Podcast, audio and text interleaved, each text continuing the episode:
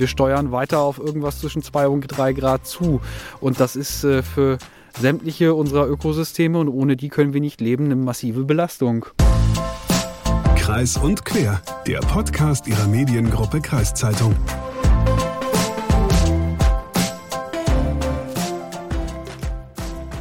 Weißt du, Hagen, es gibt eine Sache, die ich in der Stadt ein bisschen vermisse. Okay, also ich müsste jetzt Interesse heucheln, was du in Bremen vermisst, aber ehrlich gesagt, ich bin eh schlecht drauf. Deutschland hat gestern gegen Japan verloren und ähm, Wie ehrlich du bist, wie offen, wie unfreundlich. ja, man kann auch mal ehrlich sein. Ich muss ja nicht immer Juppei die Juppei da machen hier. ja gut, dann heuchel jetzt halt Interesse. Ich heuchle Interesse. Was vermisst du denn in Bremen? Also, was ich in Bremen vermisse, aber das ist halt in der Stadt per Definition noch eher weniger, ist Natur. Also zum Beispiel Wald. Und na klar, ein Park mit ein paar Bäumen ist auch schön, aber es ist halt nicht das gleiche wie ein großer, rauschender Wald. Und da muss ich dir recht geben. Ja, also du bist auch ein Waldmensch? Ja, also im Grunde genommen bin ich schon so ein Waldmensch. Ich gehe gerne in den Wald und ich weiß noch, in meiner Kindheit sind wir immer mit Vater und Großvater jeden Sonntagmorgen von 10 bis 12 Uhr in den Wald gegangen, um dort Oh. spazieren zu gehen. Ich muss ja sagen, ich liebe diese Stille im Wald. Also diesen Moment, wo man dann für einen kurzen Augenblick vielleicht denkt, dass man den Wald ganz für sich alleine hat. Aber verstehe mich nicht falsch, ich mag die Stadt natürlich auch, sonst würde ich da ja nicht wohnen. Ja, und äh, natürlich hast du auch recht, Wald ist gut. Und mit Wald bist du ja auch schon beim richtigen Thema. Heute geht es nämlich um Wälder, genauer gesagt um die Erdmann-Wälder zwischen Bassum und Sulingen. Meinst du etwa das Waldgebiet des Jahres 2022? Jo, das meine ich. Da hatte nämlich die Mediengruppe Kreiszeitung ja auch schon viel drüber berichtet. Aber bevor wir jetzt dazu kommen, wollen wir erstmal Hallo sagen. Also, hallo, moin und ähm, herzlich willkommen zu Kreis und Quer, dem Wald-Podcast der Mediengruppe Kreiszeitung. Ich bin Hagen Wolf und nicht gut drauf. Ja, und mein Name ist Lukas Spar und ich bin wie immer sehr gut drauf. Und bevor jetzt diejenigen unter euch ausschalten, die denken, Wald habe ich den ganzen Tag vor Augen, das brauche ich nicht auch noch in den Ohren. Wir haben noch ein ziemlich gegenteiliges Thema. Weg von Natur und Bäumen hin zu Technologie und dem Treibstoff unserer Zivilisation, nämlich dem Strom. Du hast mit einem Elektromeister über Heizlüfter, Kabelbrände und schmorende Mehrfachsteckdosen gesprochen. Bevor du jetzt hier die schöne Waldstimmung mit Kabelbränden zerstörst, vielleicht erstmal wieder zu den Erdmannwäldern. Ja, sehr gerne. Oder mit irgendwie Unmut über irgendwelche Fußballspiele. Also, kommen wir zum Wald. Wen hast du denn da getroffen? Ja, ich habe mich mit dem Revierförster Marco Becker getroffen und der ist unter anderem zuständig für den Erdmannwald bei Schwarförden und wir haben uns etwas über den Oberrevierförster Friedrich Erdmann unterhalten, von dem der Wald diesen Namen hat und was der Wald ganz gut macht, um dem Klimawandel zu begegnen. Wir sind jetzt hier im ja, Erdmannswald. Neben mir ist Revierförster Marco Becker. Herr Becker, wie groß ist denn so der Erdmannswald? Insgesamt sind es knapp 2000 Hektar. Also Hektar ist nicht ganz, äh, ist ein bisschen mehr als ein Fußballfeld und die verteilen sich hier auf äh, zwei größere Forstorte, nennen wir das, also Waldgebiete zwischen Schwaförden und Bassum und diverse kleinere Ecken, die hier so als Streulage noch drumherum sind. Wir reden ja von Erdmannwald. Das ist ja benannt nach dem ähm, Re Äh, Friedrich Erdmann, der, glaube ich, 1892 bis 1940 jetzt hier gewirkt hat in der Gegend. Man kennt ihn ja nicht persönlich mehr, aber was war das für ein Typ, wenn Sie so in der Historie oder in den, in den Geschichten, was Sie von ihm erfahren haben, ähm, sagen könnten? Fachlich war er sehr versierter ähm, Förster, halt auch schon mit, äh, genau, von der, nicht nur von der Pike aufgelernt, sondern sogar in die, in die Wiege gelegt. Dritte Generation in der Familie, äh, der den Beruf ergriffen hat. Ein starker Außenseiter in seiner eigenen Branche. Also die, das, was wir hier sehen, ist das Ergebnis davon, dass, wie man es halt anders gemacht hat, als es zu der Zeit äh, üblich war. Also jemand, der sehr genau die Prozesse im Wald um sich herum beobachtet hat, seine eigenen Schlüsse draus gezogen hat und sich dann von dem, von dem Fachlichen, was er eigentlich tun sollte, in vielen Bereichen auch getrennt hat. Äh, mit großem Willen und Durchsetzungsdruck äh, hier in kürzester Zeit äh, einen Umbau gemacht hat, der äh, ja, sehr viel Widerstand auch gegenüber seiner Leitung irgendwie erfordert hat und dann aber auch äh, äh, sehr früh Erfolge irgendwie vorweisen konnte und dann vom Außenseiter zu einem recht hoch angesehenen Fachmann äh, da im, in seiner Lebensspanne geworden ist. Also, also am Anfang war er als Spinner verschrien, gegen Ende seiner Laufbahn ist er, hat er mehrfach irgendwie es abgelehnt, dann an der Universität irgendwie Vorlesungen zu geben. Er sollte eigentlich in den Lehrbetrieb, hat er immer abgelehnt, hat hier weitergearbeitet. Kann das ein Vorbild sein für den heutigen Förster oder für Sie? Äh, es kann insofern ein Vorbild sein, als dass es einfach anregt, selber den Kopf anzuschalten. Also es ist, äh, es ist wichtig, fachliches Wissen zu haben, wie man es äh, vermittelt bekommt, aber es ist halt, äh, alles hat seine Grenzen. Wir verstehen hier draußen auch nicht alles. Wir machen das ja in Anführungsstrichen erst seit 250 Jahren wissenschaftlich begleitet. Also äh, es ist nicht so, dass man nicht noch ständig was dazulernen kann und da tut man auch gut dran, mit offenen Augen weiter immer durch den Wald zu gehen und, und auch bereit zu sein, mal irgendwas auszuprobieren, was irgendwo, was man nicht gelernt hat, sondern seine eigenen Schlüsse zu ziehen und es mal zu versuchen. Ansonsten, er, das muss ein relativ uneitler Mann gewesen sein. Es er hat äh, wenig Prosatext irgendwie hinterlassen, sondern sehr viel Tabellenwerke und Zahlen und dafür allerdings äh, weniges, was sich, äh, was sich so weglesen lässt. Wie gesagt, also im, im beruflichen ziemlich harter Knochen gewesen sein, ansonsten hätte er das hier nicht so durchziehen können. Privat äh, wissen wir nicht die Welt über ihn, aber der hat das hier in erster Linie auch gelebt, war nie verheiratet, eine Tochter hat er gehabt wissen, dass er halt einmal im Jahr zum Bremer Freimarkt irgendwie zu Fuß gestiefelt ist. Das war dann so eine Zehn-Tagestour. Wahrscheinlich kommt die Tochter auch irgendwie aus einem dieser Ausflüge. Ja, jetzt haben wir über den, über den Oberförster Erdmann geredet, Friedrich Erdmann. Was ist denn das Besondere an diesem Erdmannwald? Weil da ist ja auch Wald des Jahres 2022 geworden hier in Deutschland. Also wir stehen hier vor einem sehr stark gemischten Wald, äh, sowohl in der, in, der, in der Vielfalt der Baumarten, die hier vor uns stehen, als auch die Tatsache, dass wir hier auf, auf den meisten Flächen halt äh, immer gleich mehrere Stockwerke, wenn Sie so wollen, also von Jungwuchs, der hier irgendwie Knie bis, bis, bis mannshoch ist, über, äh, über alle Höhenstufen dann bis hin zu 40 Meter hohen reifen Bäumen auf einer Fläche irgendwie verzahnt haben. Das, äh, das ist schon selten und besonders, aber äh, wirklich herausragend bei ihm war, dass er zu einer Zeit, als man in dieser Form noch gar nicht gedacht hat, äh, bereits ähm, dazu übergegangen ist, äh, das vom Boden auf her und von der natürlichen Waldgesellschaft aus her neu aufzuzäumen. Also dass er diesen stark gemischten, aber reinen Wirtschaftswald erstmal integriert hat. Äh, er hat sehr früh festgestellt, dass das äh, dass der Nährstoffkreislauf im Boden und so weiter nicht wieder so richtig in Gang kommt, dass wir hier Schwierigkeiten damit hatten und hat früh erkannt, dass in den Bereichen, wo noch Buche oder anderes altes Laubholz steht, diese Prozesse besser ablaufen und ist deswegen dazu übergegangen zu sagen, also wir, äh, wir haben hier ein, von, von dem, was wir vom Wald brauchen und was wir hier als Ziel haben, zwar einen deutlichen Nadelholzproduktionsschwerpunkt. Es ändert aber nichts daran, dass wir hier ein Grundgerüst aus der natürlichen Baumart brauchen, einfach damit die Stoffkreisläufe hier so ablaufen, wie sie ablaufen müssen und in diese Grundstruktur hinein integrieren wir das, was wir darüber hinaus von diesem Wald wollen. Der ist nicht homöopathisch vorgegangen. Also hier ist dann auch nochmal großflächig streifenweise der Oberboden abgekratzt worden. Hier ist tonnenweise Ätzkalk wieder ausgebracht worden, um die pH-Werte wieder anzuheben im Boden. Und dann ist hier halt auch ähm, letzten Endes künstlich äh, das Laubholz wieder neu begründet worden. Also das ist jetzt nicht aus dem Nichts bekommen, sondern der hat hier große Mengen äh, Bucheckern, Weißtannensamen und so weiter und so fort hergekarrt und hier ausbringen lassen. Äh, das ist wirklich das Gegenteil von Naturwald, nur dass wir uns einer natürlichen Struktur, so gut wir das können, langsam Schritt für Schritt wieder annähern. Als Förster ist das so ein Wunschjob, den man kriegen kann, hier so im Wald zu arbeiten? Ja, doch. Also ähm, er von einem halt auch mehr, weil hier vieles kleinteiliger und aufwendiger ist, als das in den schlichteren Strukturen ist. Aber auf der anderen Seite macht das trotzdem eigentlich auch die meisten Tage Spaß. Und es ist halt auch dankbar, äh, hier gesunde, funktionierende Strukturen zu sehen und nicht immer wieder vor äh, nicht funktionierenden Dingen zu stehen, um von Null wieder anfangen zu müssen. Sie hatten den Klimawandel ja auch angesprochen und dass so ein Erdmannswald ja auch so ein Vorbild sein soll für den schon existierenden Klimawandel und dass auch andere Wälder so ungefähr aufgebaut werden sollten wie so ein Erdmannswald. Was macht den dann so, so gut gegen den Klimawandel? Also wir haben hier einfach einen deutlich höheren Risikopuffer. Das eine ist, dass wir hier sehr viele Baumarten gemischt haben. Jede Baumart hat letzten Endes andere Fähigkeiten, was die Resistenz gegenüber Trockenheit, gegenüber hohen Temperaturen und dergleichen angeht.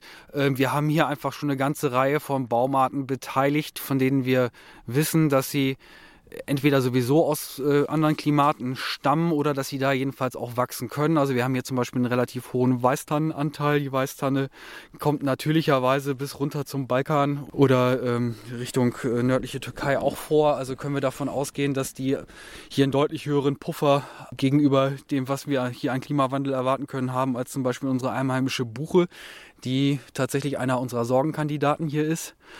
Äh, und das andere ist äh, dadurch, dass sie hier halt so klein großflächig verzahnt ist, die, die Mischung, äh, ist, besteht hier einfach nicht das Risiko, dass wir hier nochmal vor einer Freifläche stehen. Also selbst wenn sich die Buche hier verabschiedet und die in die Fichte, die sowieso der schlimmste Wackelkandidat im ganzen Gerüst hier drin ist, auch sich verabschiedet und selbst wenn es dann halt für die Küstentanne noch knapp wird, wenn ich mir die hier alle rausdenke, habe ich immer noch 50, 60 Prozent des Bestandes hier stehen.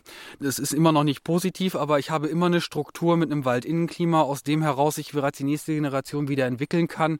Und ich muss hier nie, ich bin hier nie wieder in jener für uns immer sehr feindseligen Freiflächensituation, wo ich auf, vor einer kahlen Fläche stehe, wo ich Nährstoffausträge im großen Stil habe, wo ich halt auch einfach klimatisch ungünstige Verhältnisse für Baumwachstum habe, wo ich halt auch nicht jede Baumart auf einer freien Fläche nach Belieben sofort wieder bringen kann sondern ich habe hier immer ein Waldinnenklima, aus dem heraus ich die nächste Generation irgendwie wieder entwickeln kann. Über Lichtsteuerung oder darüber, dass ich zur Not am Oberboden noch mal ein bisschen was mache. Fichte ist so ein Wackelkandidat, wenn es Klimawandel betrifft. Ähm, müssen wir in Zukunft in naher Zukunft sollte ich auf Fichten verzichten? Ähm, wahrscheinlich in nicht, also nicht überall, aber äh, also äh, großflächiger Anbau von Fichte in Deutschland wird wohl ein Auslaufmodell sein. Also da gehen wir auch schon jetzt, da gingen wir auch schon zu Zeiten, als ich studiert habe, so Anfang der 2000er von aus. Also die Wasserhaltekraft hier bei mir im Boden in meiner Region ist überdurchschnittlich und wir sind hier auch immer noch so nah an der Nordsee, dass wir eine bessere Niederverschlagsverteilung übers Jahr betrachtet haben, als wir das beispielsweise in der Heide haben oder beispielsweise weiter im Süden betrachtet haben.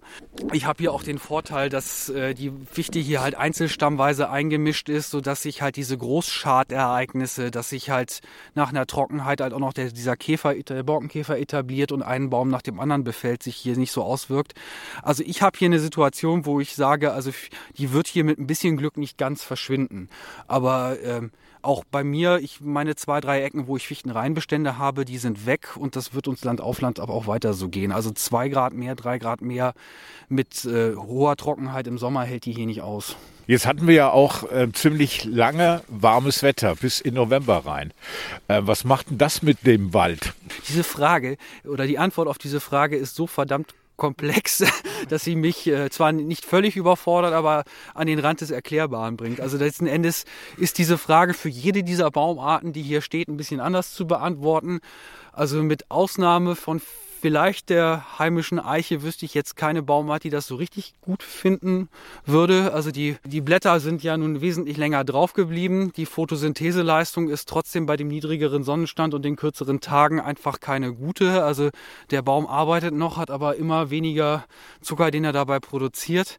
Auf der anderen Seite, ne, also die Blätter sind jetzt immer noch grün, der erste Frost ist drüber gegangen, die werden jetzt so runterfallen, wenn die ihre Nährstoffe, also wenn die das Chlorophyll da nicht im Herbst vernünftig rausziehen können, geht denen da auch eine ganze Menge an Mikronährstoffen verloren, die dann jetzt erstmal hier im Boden wandern und hier mit viel Mühe wieder aufgearbeitet werden müssen, bevor sie dann den Wurzeln wieder zur Verfügung stehen. Das ist mit Sicherheit negativ. Wir haben hier erlebt, dass hier Ahorn und Eiche teilweise schon wieder angefangen haben, die, die Sämlinge hier neu auszutreiben. Die werden jetzt auch alle erfroren sein. Ja, schönen Dank auch. Das Schlimmste ist tatsächlich äh, die Kombination von der langen, langen Vegetationszeit der und der Tatsache, dass wir dieses Jahr und auch die letzten vier Jahre deutlich zu wenig Niederschlag hatten insgesamt. Wie gesagt, das ist hier kleinräumig, weil wir hier, wie gesagt, wir haben hier quellige Bereiche dazwischen, wir haben hier wasserhaltende Schichten. Ich bin hier im gelobten Land, aber wenn ich weiter nach Westen zu meinen Flächen gucke oder auf die andere äh, Weserseite, wo die Böden sandiger sind, also die, die verlängerte Vegetationszeit, wo der Wald immer noch weiter Wasser haben will, wo keins mehr ist, ähm, die hat hier keiner Baumart bekommen. Aber hier hängen ja auch noch, äh, noch andere Lebewesen dran, die auch irgendwie sich umtreiben wollen. Also der, der Rhythmus von allen Viehzeug, was hier ist, was normalerweise eine Winterruhe haben will, ist auch völlig hinüber. Also genau, also dass jetzt noch hier die Igel und die Eichhörnchen rumstreifen, das kann auch nicht gut sein. Der aktuelle Klimagipfel, der 27. war jetzt gerade zu Ende gegangen. Verfolgt man als, als, ja, als Förster das, was da passiert?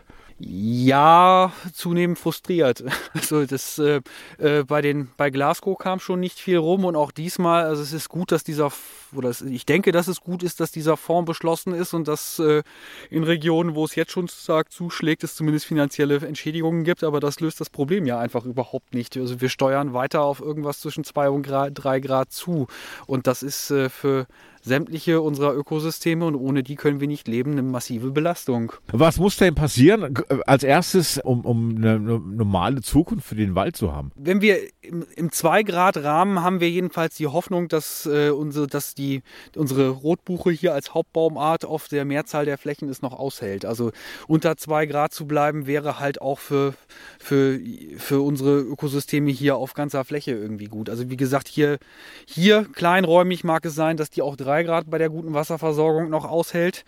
Auf meinen sandigeren Standorten weiter im Westen ist sie da Hochrisikobaumart und wird womöglich komplett ausfallen und auch in den Bereichen da in der Heide, äh, wo die Niederschläge weniger sind, äh, genau, fürchten wir einfach, dass äh, unsere natürliche Hauptbaumart sich komplett verabschiedet. Es gibt ja verschiedene Prognosen, wie, wie sich die Temperatur in den kommenden Jahrzehnten entwickelt. Hört man da als, als, ja, als Förster, der mit, der mit, damit zu tun hat, immer wieder rein und, und muss dann umdenken, was, was die Bewirtschaftung für den Wald betrifft?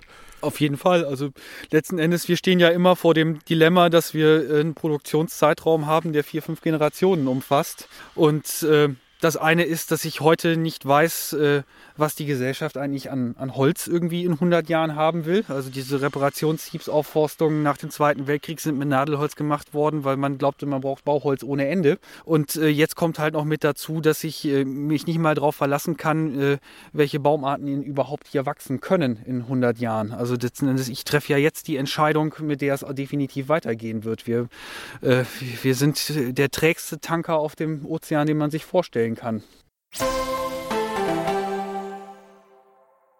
Okay, das ist jetzt doch nochmal ein warnender Appell. Gut, dass die Erdmannwälder da so gut gewappnet sind, aber das ist halt nicht überall so. Ich war vor einigen Wochen zum Beispiel für einen Kurzurlaub im Harz und da kann man eigentlich sehr gut sehen, was derzeit in Fichtenmonokulturen so abgeht. Ich denke mal nicht sehr viel, oder? Nee, gar nichts nämlich. Also da ist einfach viel abgestorben. Wir waren echt erschüttert, wie kahl die Hügel da zwischen Brocken und Wurmberg so sind.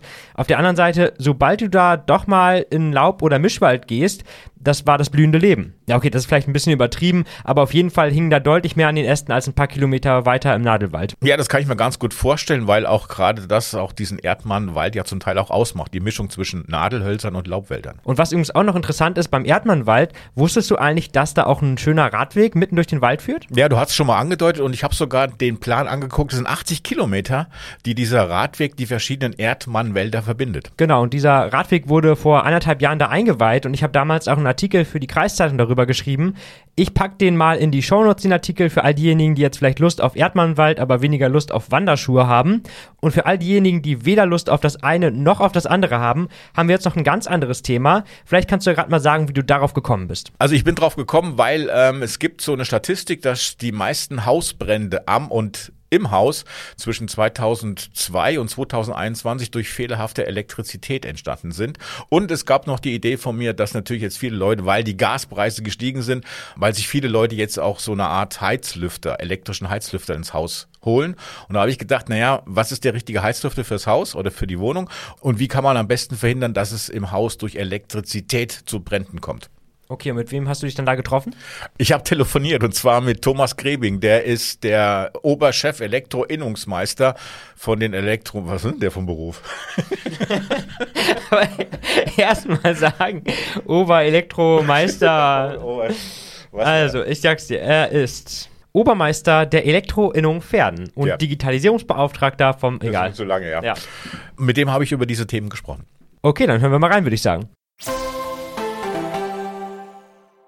Herr Grebing, die Winterzeit naht, äh, die Gaspreise sind gestiegen. Äh, viele Bürger denken jetzt vielleicht nach, sich einen elektrischen Heizstrahler zu kaufen, anstatt die Gasheizung zu benutzen. Lohnt sich das überhaupt, einen elektrischen Heizstrahler zu kaufen? Also das ist wirklich äh, sehr individuell zu betrachten, ob sich das lohnt, weil A äh, kommt das natürlich drauf an, was für ein Verbrauch oder äh, was für ein Verbrauch hat man natürlich und ein Heizstrahler äh, kann man natürlich auch nicht mit einer Wärmepumpe vergleichen, weil wenn man jetzt ein kW Heizleistung hat, dann braucht man auch ein kW Strom dafür. Das müsste man sich dann zum Beispiel mal ausrechnen.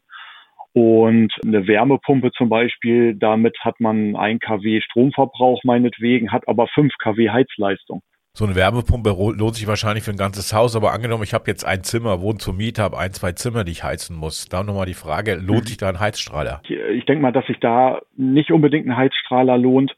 Ich sage ja, das muss man individuell, wenn man sich da jetzt einen Heizstrahler hinstellt, der 2 kW Heizleistung hat, dann reicht vielleicht A, die elektrische Anlage natürlich nicht aus. Und je nachdem, wie viel Sicherung so eine Mietwohnung hat und Leitung, und es kommt natürlich auf die Größe des Raums drauf an. Daran müsste man sich erstmal berechnen, was für eine Größe oder Leistung auch der Heizstrahler haben müsste. Angenommen, ich kaufe mal doch jetzt ein. Was muss ich denn da beachten? Gibt es so, so Grundregeln, die man beachten muss, wenn man so ein Ding in die Wohnung stellt? Kann man das lange laufen lassen? Ähm, kann man das laufen lassen, ohne dass man dabei ist und so weiter? Also grundsätzlich würde ich beim Kauf vom Heizstrahler das natürlich beim Fachbetrieb kaufen, nicht irgendwo bei irgendwelchen Märkten, eBay oder etc., weil man sollte da natürlich auf die CE-Kennzeichnung achten bei so einem Strahler, dass er auch vielleicht TÜV geprüft ist und sollte sich da doch dann vielleicht auch lieber von einem äh, Elektrofachbetrieb, Innungsmit, äh, Innungsbetrieb oder auch äh, Sanitärheizung, Klima beraten lassen eher, äh, wenn man sich sowas anschafft.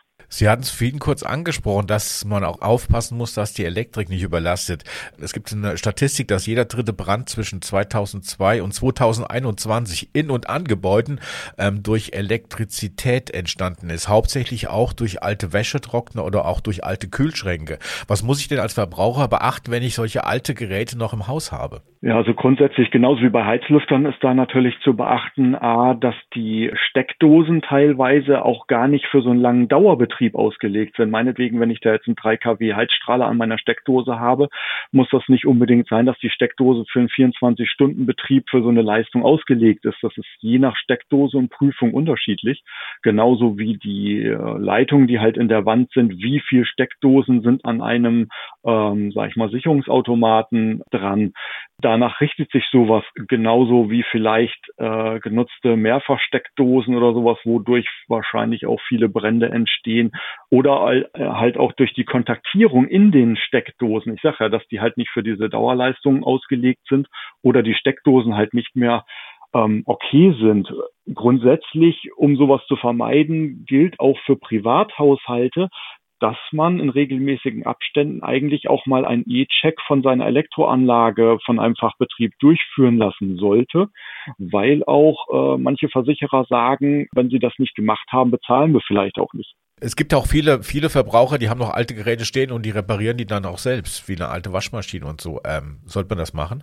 Als Laie? Ähm, das sollte man normalerweise nicht machen, weil es gilt auch bei, bei Elektrogeräten, dass die von, einer, äh, von einem Elektrofachbetrieb äh, repariert werden sollten, weil nach einer Reparatur sollte auch eine VDE-Prüfung äh, nach 701 durchgeführt werden, ähm, um sicherzustellen, dass keine Fremdspannungen auf Gehäusen liegen und ähnlichem.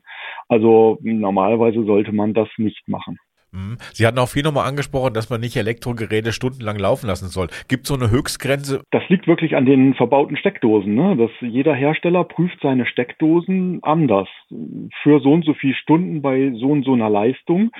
Da gibt es wirklich Unterschiede. Und deswegen würde ich, wie gesagt, auch davon abraten, dass man so einen Elektrolüfter meinetwegen 24 Stunden an so einer Steckdose laufen lässt, weil hinterher verschmort halt wirklich der Stecker oder anderes. Ähm, bei so einer Waschmaschine oder sowas ist es natürlich nicht so schlimm, weil A, ähm, eine Waschmaschine heizt ja nicht dauernd, die heizt dann auf einen bestimmten Zeitraum, dann wäscht die meinetwegen und dann wird geschleudert. Ähm, da haben sie halt ja nicht meinetwegen sechs Stunden Dauerbelastung mit ein paar kW dauerhaft, ne? Sie haben es angesprochen, es gibt Mehrfachsteckdosen, es gibt auch Verlängerungskabel, die haben auch alle unterschiedliche Preiskategorien. Was sind die besten? Also je dicker ein Kabel, desto besser ist es oder wie, wie, kann man, wie gibt es da eine, eine Faustregel? Also so kann man das äh, nicht sagen, weil es gibt äh, viele Hersteller, dann wird da noch ein bisschen mehr Gummi dran gemacht, dann sieht das dicker aus und wichtiger, aber grundsätzlich gilt es da eigentlich die technischen Daten zu äh, beachten. Ne? Die sind überall gekennzeichnet, genauso da auch wieder CE-Kennzeichnung, am besten TÜV-Prüfung bei solchen äh, Verlängerungskabeln oder Mehrfachsteckdosen. Auch bei Mehrfachsteckdosen steht die Belastbarkeit auch in den technischen Daten der äh, Mehrfachsteckdose. Ähm, da gibt es nämlich auch gravierende Unterschiede, wie die zu belasten ist. Und da gilt das genauso. Es gilt, es gilt da zum Beispiel auch, dass man nicht mehrfach Steckdosen hintereinander schaltet, was natürlich ganz gerne gemacht wird, dass man dann, ja, ich nenne es mal so ein Knäuel da irgendwo liegen hat. und dann mehrere hintereinander geschaltet sind und dann auch noch große Leistungen darüber äh, geschaltet werden. Nicht, das ist ja genau das, was dann passieren kann. Man hat da fünffach mehrfach Steckdose, dann noch eine Dreifach da dran, dann schließt man jetzt noch seinen Elektrolüfter da dran an.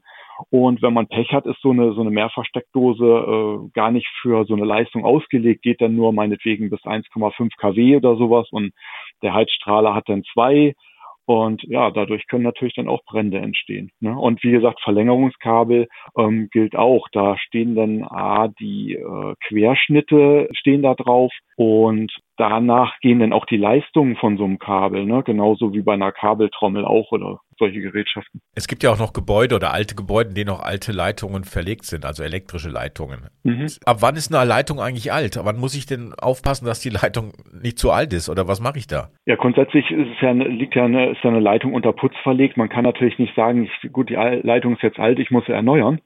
Ähm, ist natürlich auch schwierig.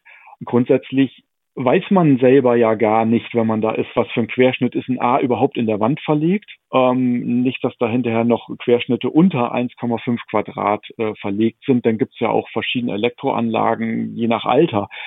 Ich sage ja, dafür ist eigentlich so eine Geschichte äh, vor Ort durch einen Fachbetrieb mal zu begutachten. Ne? Der kann genau Auskunft geben und kann dann sagen, okay, also das sollte erneuert werden und so weiter, weil so selber wird man das nicht wirklich feststellen können. Und ja, danach richtet sich auch die Belastbarkeit, ne? wenn Sie jetzt meinetwegen 50 Steckdosen an einem Sicherungsautomat haben, was teilweise ja auch vorkommt in Altbau, wo Sie nur eine Sicherung haben, dann kann man auch meinetwegen gar nicht so viel Heizlüfter oder irgendwas dran betreiben, weil dann die Sicherung rausfliegt. Ne? Kann man eigentlich sein E-Auto auch zu Hause an der Steckdose aufladen? Grundsätzlich ist das möglich mit dem Adapter, der dabei ist, aber genau da ist auch wieder zu beachten, dass die Steckdosen teilweise halt nicht für äh, so eine lange Dauerbelastung ausgelegt sind. Und da kann es auch dazu führen, dass so eine Steckdose an den Kontaktierungen oder irgendwas, dass da auch irgendwas brennen kann oder überlastet wird oder auf Dauer halt überlastet wird. Ne? Also sinnvoll ist es da auch, sich wirklich halt eine Wallbox anzuschaffen, um das Elektroauto zu laden, die dann auch vom Fachbetrieb halt eingebaut wird. Ähm, da hat man diese Problematiken dann nicht. Okay, jetzt sei ganz ehrlich, Hagen. Wenn du zu Hause irgendwelche Kabel in Steckdosen oder Steckdosenleisten gesteckt hast, hast du dir da jemals Gedanken über solche Themen gemacht? Nee, im Grunde genommen nicht. Also man denkt ja, Strom ist Strom und es funktioniert ja auch, wenn du den Stecker in die ja. Steckdose steckst. Und, es ist ja äh, so was Simples, wie Lego, ja. einfach zusammenstecken, ne? ja, so ungefähr. das hat ja erstmal nichts mit Physik zu tun. Ja, und, auch, und genauso harmlos wie Lego. Übrigens, ähm, apropos, gestern hat Deutschland gegen Japan verloren, hatte ich schon erwähnt. Ja, und äh, heute Morgen brennt mein Wasserkocher. Die, der hat gebrannt? Also ich weiß gar nicht gebrannt. Ich habe nur gesehen, dass es richtig hell war im Wasser und okay. der hat also durchgeglüht. Und da habe ich erstmal gedacht, gut, dass ich mit Thomas Kreben geredet habe. Der hat mir sofort den Tipp gegeben, machen wir den Wasserkocher am besten aus. Ja, das stimmt. Aber den Tipp hätte ich dir auch gegeben. Also, wenn der Wasserkocher glüht, hätte ich auch erstmal Stecker ziehen, ne? Ich glaube, ich mache noch nicht mehr an. Okay, Wahnsinn. Also, ähm, ich muss aber auch zugeben, du meintest es auch gerade, ich habe mir bislang auch wenig Gedanken darüber gemacht, ne? Ich habe auch einfach den Stecker reingesteckt und habe jetzt nicht nachgerechnet oder was, wie viel Volt oder was man da braucht. Aber ich muss auch sagen, dass ich zum Beispiel wenig toaste selten Haartrockner benutze und definitiv keinen Heizstrahler besitze. Ja, also dass du keinen Haartrockner benutzt, das hätte ich halt überrascht mich ein bisschen jetzt gerade. ja, danke. Immer gut frisiert, ne? Ja, aber einen genau. Wasserkocher benutze ich, das muss ich sagen. Ja. Der hat aber noch nie geglüht. Aufpassen. Wahrscheinlich ab und zu mal entkalken und dann den Stecker rausziehen. Das stimmt, ja, das wird sein. Ja, aber ich muss schon sagen, dass ich mich damals grundsätzlich schon mal ein bisschen mit Steckdosenleisten beschäftigt habe und eigentlich auch wusste, dass man da nicht zu viel auf einmal dranhängen sollte. Ich habe das damals aber eher nachgeguckt, weil ich irgendwo gehört habe, dass man Steckdosenleisten mit Überspannungsschutz kaufen sollte, damit dir ein Blitzeinschlag nicht den Computer zerstört. Ja, das ist auch ein ganz guter Grund. Oder man stellt sich so einen Blitzableiter aufs Dach. Ja, ja, das ist ja auf jeden Fall sinnvoll, ne? Ja. Das, das Haus nicht brennt nachher, wie der Wasserkocher. Stimmt. Aber egal, wir haben trotzdem was gelernt heute und ich muss jetzt erst noch mal schauen, was genau ein E-Check ist, also in so für so ein Haus. Ja, sehr gut. Das habe ich nämlich vorhin auch gedacht. Aber dann würde ich sagen, während wir das nachgucken, sagen wir euch schon mal schön, dass ihr wieder mit dabei wart. Wir hoffen, es hat euch gefallen. Schreibt uns wie immer gerne eine Mail an podcast@kreiszeitung.de. Abonniert den Podcast und teilt ihn mit euren Freundinnen und ja, habt ein schönes Wochenende, ne? Und Hagen kriegt hoffentlich wieder bessere Laune gleich. Ich glaube nicht, weil Sonntag wird auch Deutschland gegen Spanien verlieren. Ja gut. Gut, dass ich mir das gar nicht angucke, dann brauche ich mich gar nicht zu ärgern. Macht's gut.